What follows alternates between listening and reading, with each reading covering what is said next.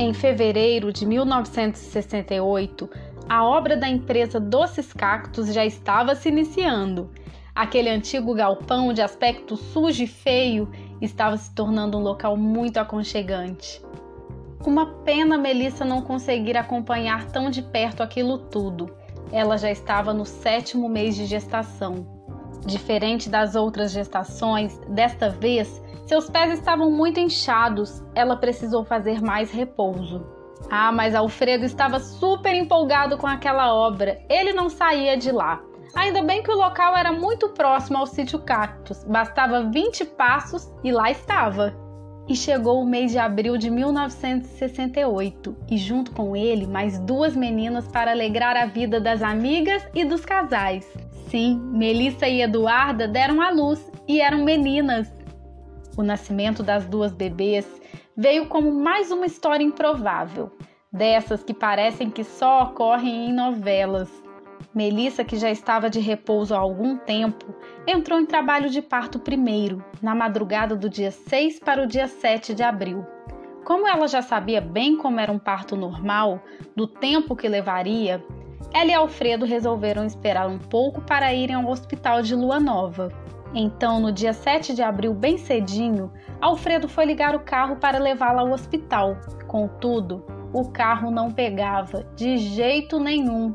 Alfredo ficou apreensivo, então resolveu ir a pé até a casa de Eduarda e Ricardo para pegar o carro deles emprestado, já que a pé do sítio até a casa deles eram uns 15 minutos.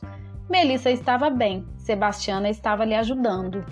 Alfredo chegou até a casa de Eduardo esbaforido, explicou a situação e pediu o carro. Ricardo lhe deu a chave. Mas Eduarda, que tinha completado 38 semanas de gestação naquele dia, quis ir até o sítio ver a amiga. Assim eles se aprontaram rápido e seguiram todos.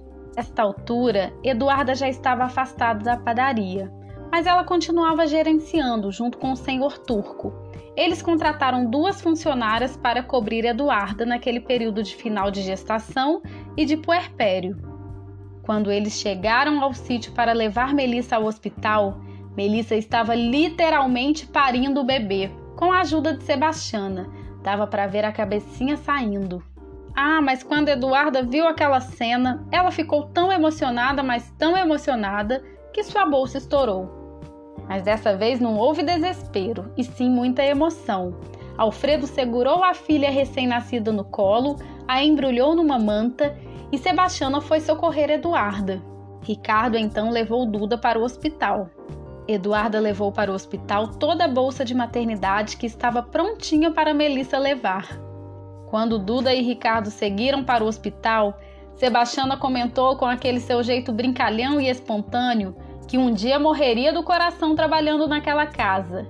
Ah, mas Melissa ria, já amamentando a sua bebê. Eduarda chegou ao hospital e foi para o local em que deveria ganhar a sua filha. Apesar da bolsa ter estourado, Duda ainda não sentia nenhuma contração. Passados cinco horas que Duda já estava no hospital, o médico foi novamente fazer o toque e verificou que ela estava com apenas 2 centímetros de dilatação, a esta altura, as contrações já vinham.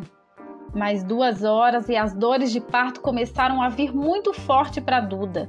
Ela perdia muito líquido também. Ricardo não sabia o que fazer para acalmar a esposa. Duda, enquanto sofria, se preocupava com Dorinha, pois ela deixou aos prantos no sítio Cactus. Dorinha não estava entendendo nadinha. Já era 17 horas do dia 7 de abril Eduarda não estava totalmente dilatada, ela estava muito cansada. Foi então que o médico percebeu que sua barriga não estava apresentando um formato adequado, demonstrando ali um sofrimento fetal.